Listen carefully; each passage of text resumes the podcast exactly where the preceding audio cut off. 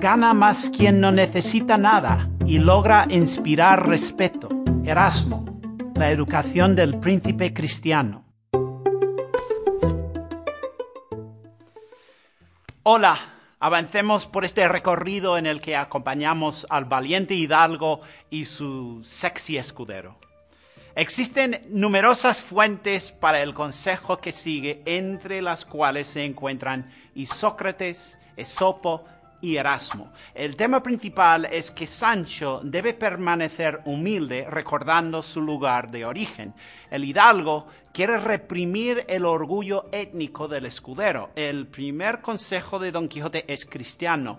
Por encima de todo, Sancho debe temer a Dios, porque en el temerle está la sabiduría. Su segundo consejo es más socrático y platónico, Sancho debe conocerse a sí mismo. Has de poner los ojos en quién eres, procurando conocerte a ti mismo, que es el más difícil conocimiento que puede imaginarse. El sentido del mérito de Cervantes, profundamente humanista y opuesto al derecho de los nobles, domina este pasaje, contraponiendo dos temas interrelacionados, la humildad y el linaje. Sancho, no todos los que gobiernan vienen de casta de reyes. Don Quijote, haz gala, Sancho, de la humildad de tu linaje y préciate más de ser humilde y virtuoso que pecador soberbio.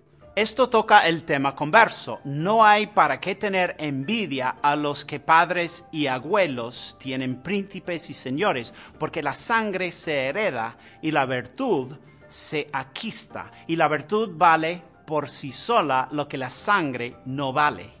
Sancho debe ignorar a todo aquel que le acuse de tener sangre impura. Si actúa bien, estará libre de la murmuración maliciosa de quien no hay estado que se escape. ¿Sabías que, a pesar de ser la fuente de la filosofía política occidental, al final del diálogo Menón-Sócrates solo llega a afirmar, ahora no sé qué es la virtud? Igualmente, Don Quijote recuerda el significado étnico del jamón en la temprana España moderna. Así como un pavo real se avergüenza de sus pies, los humildes orígenes de Sancho como granjero de cerdos lo guardarán de generar vanidad. Vendrá a ser feos pies de la rueda de tu locura la consideración de haber guardado puercos en tu tierra. Después viene un interesante consejo sobre las mujeres. Parte de esto puede sonar duro para los lectores modernos, pero como Erasmo y Vives, Don Quijote sí defiende firmemente la noción de que Sancho debería educar a su esposa enséñala, doctrínala y desbástala de su natural rudeza. Al mismo tiempo, Cervantes siempre representa la otra perspectiva. En consecuencia, Don Quijote le dice a Sancho que tenga cuidado de las mujeres hermosas. El resto de esta primera tanda de consejos se refiere a evitar la corrupción, mantenerse objetivo y favorecer la misericordia y la compasión sobre la justicia pura y el rigor legal.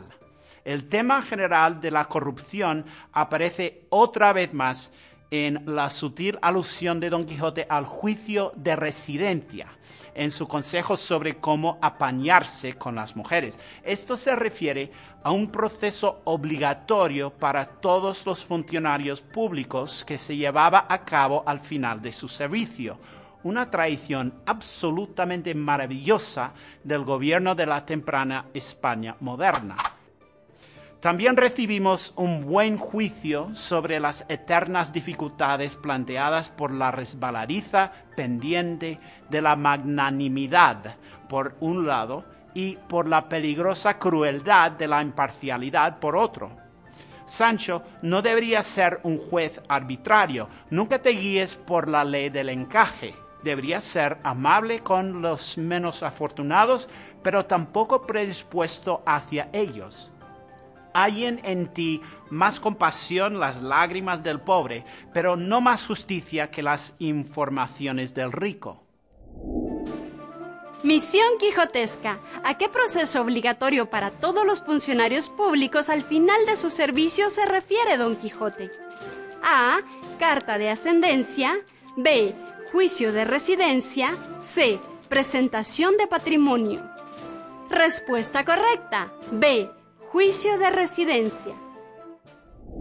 Al mismo tiempo, Don Quijote dice repetidamente que debe evitar los sobornos. Procura descubrir la verdad que entre las promesas y dádivas del rico, como por entre los sollozos e importunidades del pobre. Y si acaso doblares la vara de la justicia, no sea con el peso de la dádiva, sino con el de la misericordia. El capítulo 42 termina con una transición desde el alma de un príncipe hasta su cuerpo. Esto que hasta aquí te he dicho son documentos que han de adornar tu alma. Escucha ahora los que han de servir para adorno de tu cuerpo. A simple vista, Don Quijote se vale de documentos que parecen ser instrucciones en un sentido muy general en lugar de información escrita. En los próximos capítulos, sin embargo, podremos ver que la falta de un registro de las leyes políticas es un serio problema para Sancho. Gracias por acompañarme en este capítulo. Espero que me acompañes en el próximo. Si te gustó este vídeo y quieres continuar aprendiendo más acerca de Don Quijote, el Caballero Andante, puedes suscribirte a nuestro canal de YouTube aquí también puedes inscribirte gratis al curso aquí.